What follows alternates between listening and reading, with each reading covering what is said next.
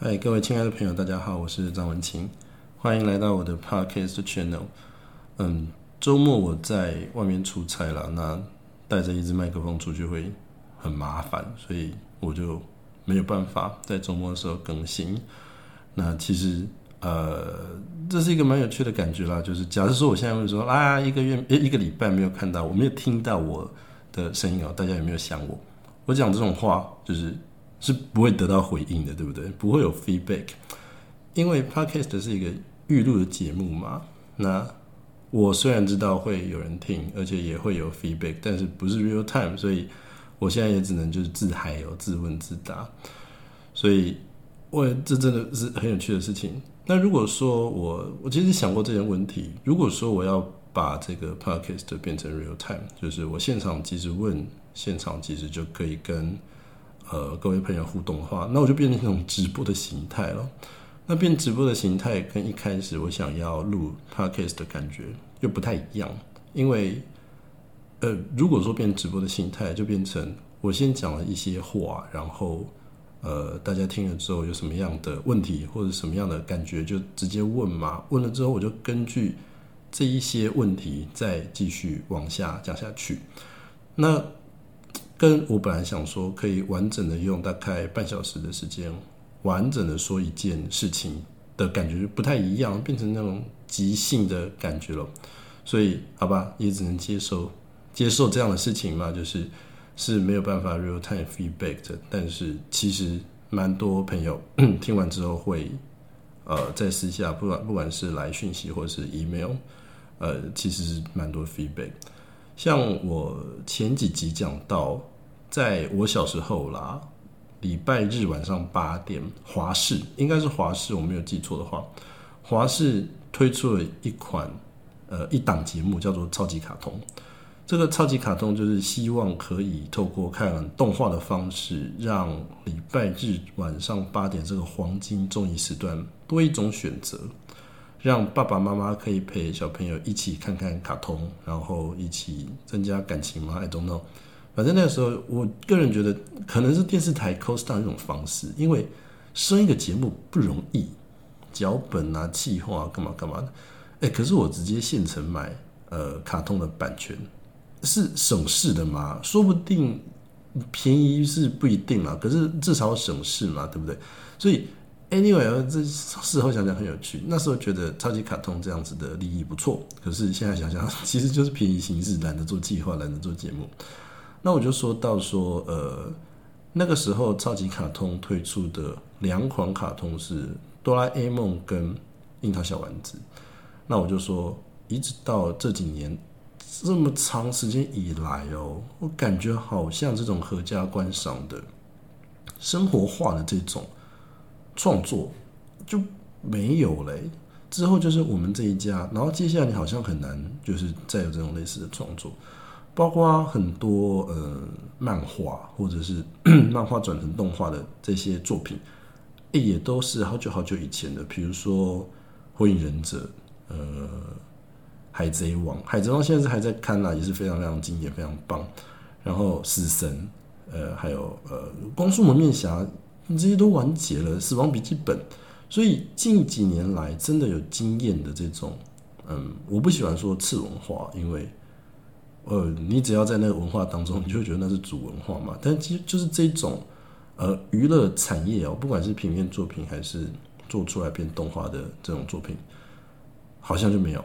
那我当然知道有《晋级的巨人》以及《鬼灭之刃》嘛。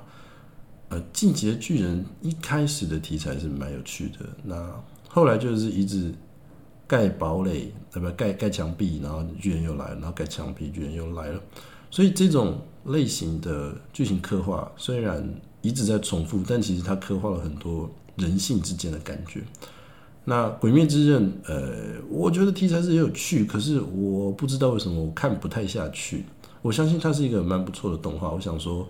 好这个时间，我再慢慢慢慢品尝它这样。但是小时候也有一部非常经典的作品，叫做《灌篮高手》。《灌篮高手》是非常非常有趣的一个漫画哦。不管是井上雄彦老师哦，这个作者本人，他的画工出神入化到，真的是文柱画的很漂亮，但剧情编排也很有意思哦。不管是耍白烂，或者是呃湘北队里面五个球员各自带有不同的故事，然后组成一个球队，这种非常贴近生活化，然后带有那种青春啊、热血啊、梦想啊的这种代入感，都很有很有感觉。那呃，小的时候我家其实是没有第四台的。其实到现在，不是说小的时候，一直到现在，我家还是没有第四台。所以，呃，我一直都没有看过《灌篮高手》，从来没有看过。那我呃，国小的时候就是一个呃乖孩子，没有看过第四台，然后很无聊，日子很单调。啊，那时候妈妈就帮我剪一颗很基本的学生头，就是那种。短短的、刺刺的，然后也没有抓那种小刺猬，然后也没有刘海，也都没有什么，什么都没有，反正就是一个白刺白刺的刺头。然后有一天我上课的时候，同学就看着我就说：“哎，文琴啊，我觉得你好像你你这个这个发型跟这个脸型看起来很像三井寿。”我当然不是要，哎，怎么说呢？哎，沾三井寿的光好吗？我说你长得像三三井寿，因为三井寿那个时候在《灌篮高手》本来。变成一个该死的不良少年，因为他受伤不能打球嘛。那后来他重新加入哦，我好像教教练，我好想打篮球那一段之后，重新加入湘北篮球队，就剪了一颗那样的头。我想可能就是因为发型的关系，那加上我脸可能比较方，他们就觉得突然脱口而出像三井寿。然后我那时候就听不懂，想说三井是沙小，我不知道那是谁。结果他们全部都瞪大眼睛说：“灌篮高手，你没有看过吗？”我真的没看过，然后，呃，我一直到大学才看到，因为，呃，那是我小学时候事情哦。我一直在大学到外面住宿，然后呃，房东付的房子是有付，就那个那个那个学生的宿舍是有付第四台的嘛。那有一天我就发现，那六点半，天哪，就是那种国中小学生要抢看那个呃卡通的那个时间，六点半。居然在重播《灌篮高手》哎，然后看了之后好兴奋，我想说：天哪，这部从小听到大的经典，我没有看过，我一定要趁这个时间好好看。所以我就呃好好仔细的把这个《灌篮高手》的动画从头看了一遍。那看完之后，再把漫画拿出来从头看了一遍。哇，突然觉得天啊，这部神作我到现在才看，实在太白痴了。那因为我就一直记得小的时候，同学说你这个样子。有那个三井寿的感觉。再次声明哈，三井寿是帅的不得了。我是用这样子的例子在讲我对这个漫画的代入感，好不好？就是我在看漫画，就看那个《灌篮高手》动画的时候，就会特别去欣赏三井寿这个人的人格跟各式各样的行为啦。当然，你说要帅哦，大家会喜欢流川枫，对不对？那你要有那种责任感，可能藤真吧，是不是？那你要那种，嗯，智慧型的球员，maybe 花型，呃，那个柔软型的后仰跳投的中锋也是蛮厉害的。那你那种凌驾在第三人称之外，那你可能会觉得，呃，仙道，呃，也是很潇洒，对不对？那你对那种梦想的，嗯，坚持、努力、奋斗、勤奋，可能就喜欢赤木刚宪。那对于呃一些浪子回头的故事，你就会觉得，呃。三井寿的故事蛮有趣的。那你如果对这种热血的行为的话，那就就喜欢樱木花道。一开始看的时候就会觉得啊，樱木花道这样热血，然后往前冲，很感动。嗯，包括他对赤木晴子的感情，那只是因为他的一句话、一句鼓励，继续参加篮球队，而且真的打得很卖力、很用心。而且看的过程当中都非常非常感动。当然，看到最后我还是。非常非常欣赏三井寿，那当然就是他那句两句啦，好不好？两句经典台词，第一句就是“教练，我想打篮球”，因为安西教练在他国中的时候鼓励他，然后让他可以逆转胜嘛。他为了安西教练进来湘北，没想到受伤不能打球，结果就自暴自弃。那所以，那当然第一句大家都知道的经典台词就是“教练，我想打篮球”。但第二句话其实坦白说，影响我蛮大的。那句话就是我叫三井寿，我是个永不放弃的人。有的时候，嗯，生活遇到很多的困难的时候，我我就会想到三井寿那样子的瓶颈，就是我会告诉自己，就是呃，温情，你是一个永不放弃的人，非常非常努力，用尽全入的精神力，你你也要去把一些你真的很想要做到的事情，而且你真的是可以做得到，只是你还差一点意志力，还差一点努力，就可以达成了这个目标，去做好。我就会用这句话来激励我自己，就是你要相信你自己是一个永不放弃的人，勇往直前，你就可以继续往前走。然后那个时候，呃，F1 赛车舒马赫要退休，然后来一个后起之秀叫阿隆索。那在舒马赫的呃封关之战哦，他的排名赛打到跟阿隆索相比，就是冠军跟亚军嘛，他还输阿隆索一些。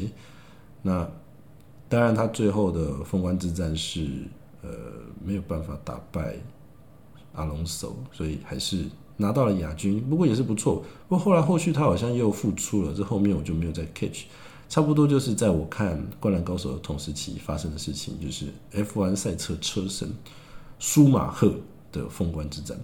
那为什么突然提到舒马赫？就是呃我就看到舒马赫在那场封关之战的时候，比赛中。他车子出了一些问题，然后嗯，一开始就落后阿隆索非常非常的多，那他就一直进维修站修车，那就嗯，距离越拉越远，越拉越远嘛。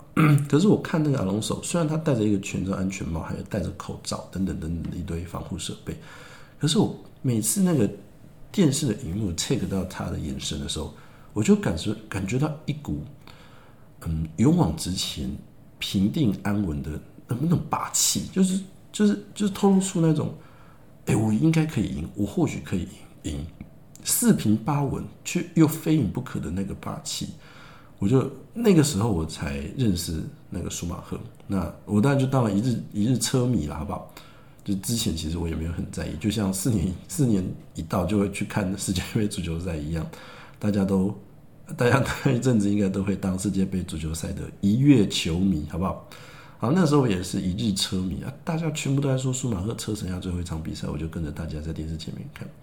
那我看了舒马赫的眼神之后，我就觉得我深深的被感动，想说天哪，怎么会有这样的人存在哦？就是你的账面上的成绩已经输人家一大截了，可是不慌不忙，然后呃，开车又很有霸气，一圈一圈的追。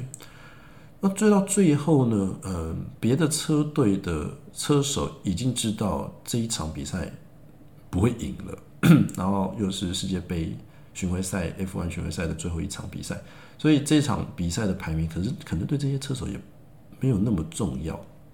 那我就看到，嗯，除了阿隆索之外，车队的车手纷纷对舒马赫致意，就是让开让他超。就把这个车让开，就是开到 maybe 内车道或外车道，让舒马赫加速超过去，给他一个最后的尊重、尊敬，让他有机会去跟阿隆索角逐冠军。但虽然最后是失败了啦，不过诶，一个车手做到，别的车队的车手也会对他 respect，然后他自己也非常努力的一直往前。那一幕看到的时候，我就非常非常的感动，就是诶，你真的有心努力的要去做这件事情。全世界其实都会联合起来帮助你。那就算你最后可能还是拿到了亚军，这个时候，哎，真的可以用问心无愧的方式说一句话：虽败犹荣。所以，呃，之后呢，我就去查了这个舒马赫的资料，我就发现舒马赫，呃，大概每次赛后访问的时候，记者问他：“你的这个呃比赛状况不是很好，那你为什么还是会？”勇往直前，并且在最后逆转。那舒马赫常常讲一句话，就是 “Never give up, never give in, and never say never”。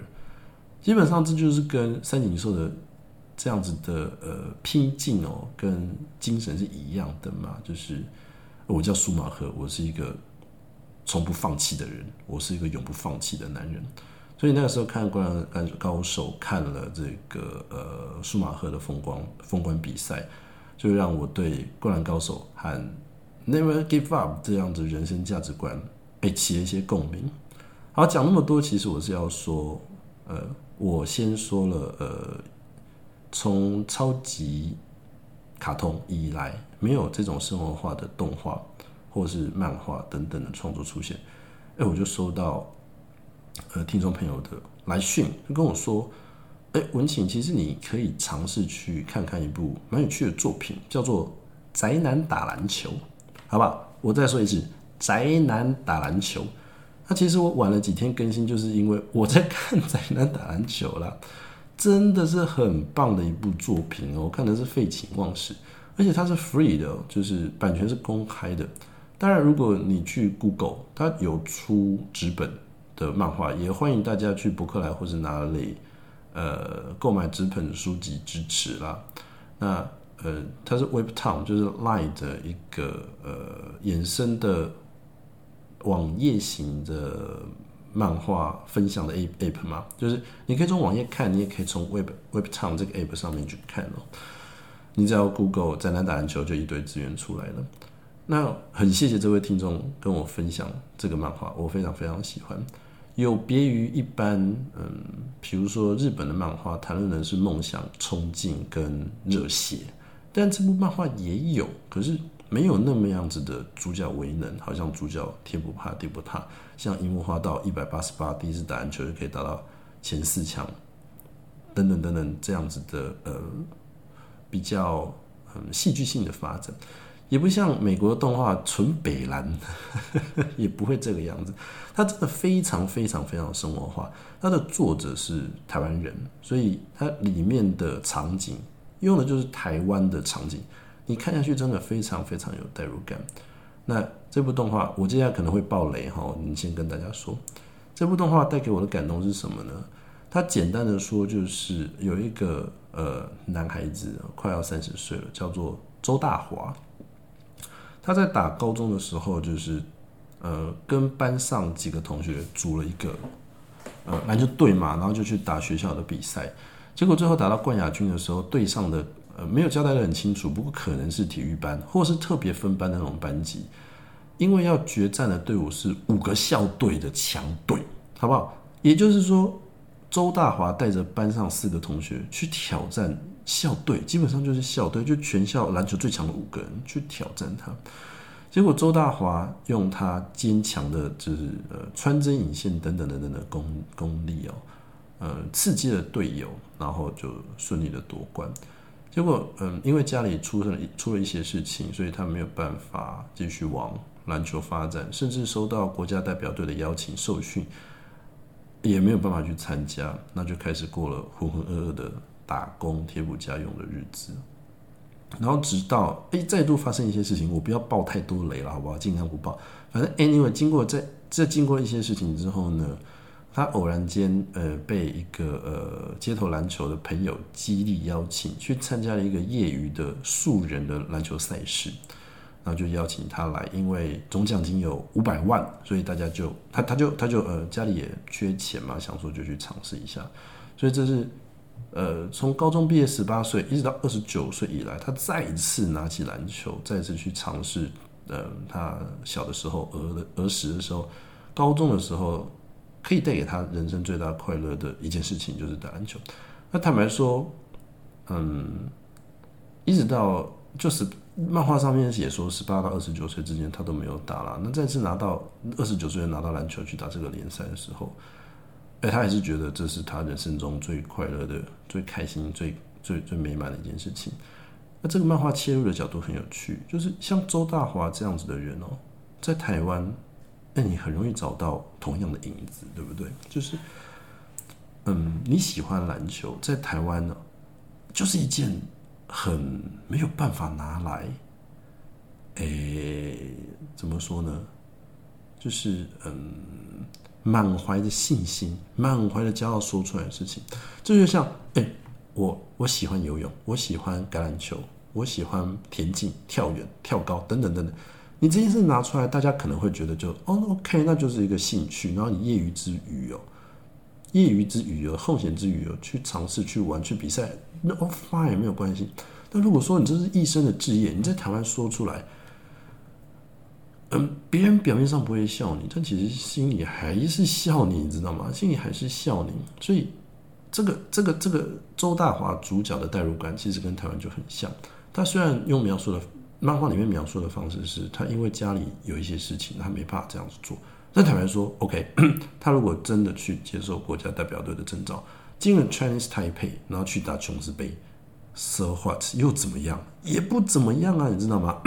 所以漫画里面还有另外一个在打这个三对三素人篮球赛的，呃，另外一个角色就是南哥，好不好？一个叫亚南南哥，他就是描述成一个台湾的国手，前国手，然后在台湾的联赛。因为呃伤病的关系，休养了两休养了两年，那约快要到了，却没有球队要签他，那他也是生活上面临的很多很多的困难。那这句这部漫画就是用这种非常非常生活化的方式在切入，在讲呃宅男打篮球这件事情，而且他切入的方式是用一个素人的三对三的篮球联赛来讲，它不是那种比如说 HBL 就是高中篮球联赛。或者是呃 SBL 台湾的这种超级篮球联赛，都哇一下子把那个赛事的规格拉得很高去做，啊或者一个默默无名的混小子，然后打拼到最高篮球殿堂这样，不是他一开始就告诉你，他是一个业余的篮球赛事。那你想想看，一个漫画去描述业余的篮球赛事，有什么好看的？没有什么好看的，对不对？因为你在看漫画，你就是去追求一种。Fantasy 嘛，这种一种意想不到的情境啊，你可能做不到，但是啊，你透过漫画得到满足。可是这部漫画用业余球赛的方式呈现，你感觉你也可以参与其中诶。所以这部漫画好看的地方就是在于它的漫画的场景是台湾，那它人物的描写跟你很接近，跟你我都非常接近，而且他参加联赛去角逐高中的时候篮球梦的过程。也激励了可能很多很多读者，包括我在内，我都想说，哎，不然我们去报一下篮球联赛去试试看好了。哎，坦白说，台湾还真的有，就是会有计分板，然后每个人的数据都会上网，嗯，场均几分、几篮板、几超级、几助攻等等等等是有的哦。其实是有这样子的篮球联赛存在，在台湾真的是有。所以这种漫画呈现的方式是激励你可以去参与其中，激励你去角逐、去追求。你可能曾经很爱篮球，那如果说你不是一个篮球 fans，呃，你可以把篮球接在成别的事情嘛，比如说去参加乐团呐，参加舞团呐，去跳跳舞、唱唱歌等等等等，有一些业余的活动可以做，其实也都非常不错。那 By the way 啊，他的嗯队名也取得非常有趣，就是比如说在台中的队伍就叫台中太阳兵，那在呃三重的队伍叫三重威胁，就是三就三重威胁嘛，也很有趣。那屏东就叫槟榔，不是那个吃的槟榔，就是呃《冰雪奇缘》的冰，然后野狼的狼，槟榔。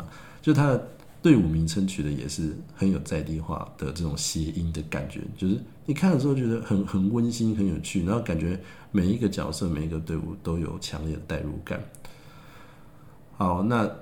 也有别于一般的篮球动画的描述，这个主角周大华喜欢做的事情，并不是得分，而是助攻，因为他觉得助攻可以让两个人开心。因为我把球给你，我助攻给你，你得分了，哎，你感谢我把球传给你啊，那我也很开心你得分，我们两个一起帮助了球队。所以周大华这个主角切入的地方是在于他喜欢。跟队友一同成长的感觉，而且喜欢助攻给队友，不是那种自干王，所以他切入的感觉，也很符合台湾的民情，有没有？为什么？因为台湾人就长久以来被这个孔子的儒家思想给耳濡目染。我仔仔细细的想了想，我真的觉得，你知道为什么中国古代要罢黜百家，独尊儒术吗？因为儒术儒家讲的这些狗屁哦。剥削，温良恭俭让哦，就是把你培养成一个奴性超高的一个人，对不对？哎，你温良恭俭让个屁哦，不敢去跟老板说要加班费，不敢跟老板说要加薪，不敢跟老板说你要合理的工时，不就是温良恭俭让吗？你讲难听一点，那今天老板讲一些狗屁狗屁鸟事情，用温良恭俭让去压你。哎，你还真不好意思说不？为什么？因为你从小就是听这种狗屁儒家的内容说出来的嘛，好吧？这是白磊位的 dis 啦，dis 孔子哦，孔子真的是糟糕。那当然，儒家思想还是有一些不错、客气的地方。不过呢，用儒家的一句话，孔子说的一句话来打脸他的儒家思想，叫做“行有余力，则以学文”，好不好？你跟你的老板争取到了你应该有的东西，应该要的东西之余，你再来学文，怎么样？你再来看儒家思想，这个时候呢，你就可以有足够的修养去面对那一些狗屁倒灶鸟事，而不是拿一个荒唐、荒谬、不合理的事情来压你，然后你照单全收，这样好吧？这是白了位，这是白了位啊！我要说的是呢，呃，在台湾的这样子的儒家的温良恭俭让的教育下哦，你会觉得。你在打篮球的时候去做助攻这件事情，好像很合理，对不对？哎，我客气嘛。哎，我虽然有空有一身得分的手段跟天分，可是呢，我把球分享给别人啊，那不就是一种哎，某种程度上的温良恭俭让吗？所以，周大华这样的主角用穿针引线助攻帮助队友的方式，在台湾其实也某种程度上。看到了你一个理想的好朋友的影子，可是他这个人的出身，这这个人的生长背景或生活背景，却确实与你如此的相近，就是嗯，辛苦打拼，然后放弃了梦想，只为了糊口饭吃，求一顿温饱。可是周大华在参加联赛的这个过程当中呢，慢慢的找回了信心哦，甚至嗯，找到。有几有一些机会，漫画还没有画出来了。有一些呃不错的重新获得女人缘的机会，因为他一就跟女朋友分手了嘛。然后呃有一些球迷们或者是一些朋友们或者是队友们会给他一些支持鼓励，然后让他在长久以来为了贴补家用打工的这种浑浑噩噩、生活失去重心的日子当中，重新点燃了一盏明灯，让他觉得打篮球这件事情真好，真棒。所以重拾信心，不管你是嗯有这个勇气跟理想性去追求，把它当一生的职业也好，或者是当兴趣去业余的去做去玩呢，我觉得都是非常非常有必要的。培养一个可以长长久久玩下去的兴趣，我真的觉得非常必要。可是，在台湾哦，你要有这样子的兴趣培养是很不容易的事情。因为生活的压力基本上把你我都快要压垮了，对不对？所以你今天嗯，假设说就说打篮球好了啦，你真的很喜欢打篮球，你下班几点？你下班之后你还有力气打篮球吗？怎么可能呢？很困难，对不对？非常困难，因为台湾的工时就是全世界最高的，记名国家啦，好不好？开发中国家这样子等级的国家当中。台湾的工作时数是最高的。那如果你再把薪水算进去的话，你简直就是 CP 值全世界最高。请一个台湾的老公爽炸天，爽翻天，对不对？该死的蔡英文还我七天假，赶快还我七天假！台湾已经这个样子，你在干什么？所以你在台湾，你想要在业余之余再培养兴趣，真的很困难啊，真的很困难。那我永远记得，嗯，我人生中第一份工作是主科的工程师哦。那个时候去做个工程师，哎，每个人都跟我恭喜，甚至我那时候要体检，然后要去我家附近开银行，那呃开银行账户嘛，就是公司户嘛。那我那时候在主科一间，呃，算蛮有名的公司，全世界都非常非常有名的一个科技业公司上班，所以科技业公司就非常，嗯，怎么说呢？炫耀式的寄给我一份。这个叫做是呃开户通知书，好吧？那叫我印出来之后，呃，去找这他们配合的银行，说我要开公司户。那因为我那时候没有名片嘛，还没到职，所以拿那个开户通知书就等同于是呃聘书，他就可以银行就可以透过这个跟呃主科公司的呃系统内部系统呃确实查到。哎，我是来开公司户的，我不是来随便开一个普通户。但开公司户的作业程序跟可以享受到的优惠不太一样，所以呃，我要说我是开公司户的，然后绑定我的薪资这样子。我那个时候只不过就是拿出我的这个呃公司的开户通知书去柜台说我要开户，拿过去而已哦。本来这个柜台的专员开户就是你去开户柜台开一开就好了嘛，不会有人理你。那间公司大大小小的主管一个一个跑出来跟我握手，恭喜耶！真的很浮夸的一件事情，就是，哎，是恭喜你，恭喜你，哎，在主客上班了，以后多多光顾，干嘛干嘛干嘛了。所以，好吧，这是拜了位，就是我那时候在这个主客上班，然后呢，呃，表面上过着好像大家都很羡慕的日子，我自己觉得还好啦，我自己觉得还好。呃，薪水真的也普普通通啦，但是就是我就觉得那不是我要的人生，就是上下班之余，你已经燃烧殆尽了，你真的要活出一些生活，活得像一个人哦，我觉得不太好。再加上我上班一阵子之后呢，那个公司有体检。免费的，就是员工福利体检，一验满江红，吓死了。所以我就我后来就离职。那我离职之后呢，就拿到存到了一点钱，去欧洲流浪了一阵子。那我去欧洲流浪的时候呢，在一个酒吧，然后就呃喝喝酒啊，干嘛干嘛干嘛的。然后就遇到一个从荷兰跑过来的台湾人，呃，他就啊看到老乡嘛，就在那边聊天。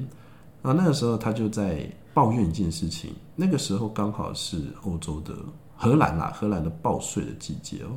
他就说：“你知道吗？我今天来喝酒是因为，就是就是跟我聊天的那个荷兰的台湾人啊。他说我今天来喝酒是因为我觉得很闷啊，闷爆了。因为哦他在荷兰经营一间会计师事务所，那现在刚好是报税的季节，所以业务量很大。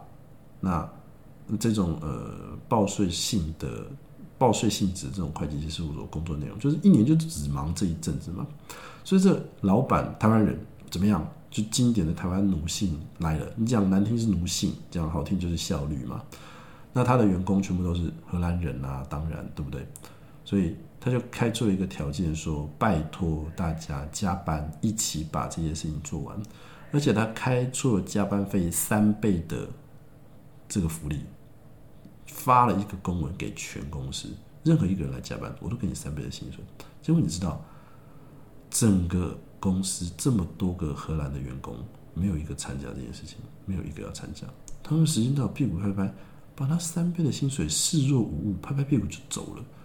然后我听到这个故事的时候，其实很震撼。为什么？这个故事给我们两个启示嘛。第一个启示是。荷兰的人均所得已经高到我不稀罕这三倍薪资了。可是你想想看哦，同样的状况，如果你换给亚洲人，特别是台湾人的话，会怎么样？一定一堆人去加班。为什么？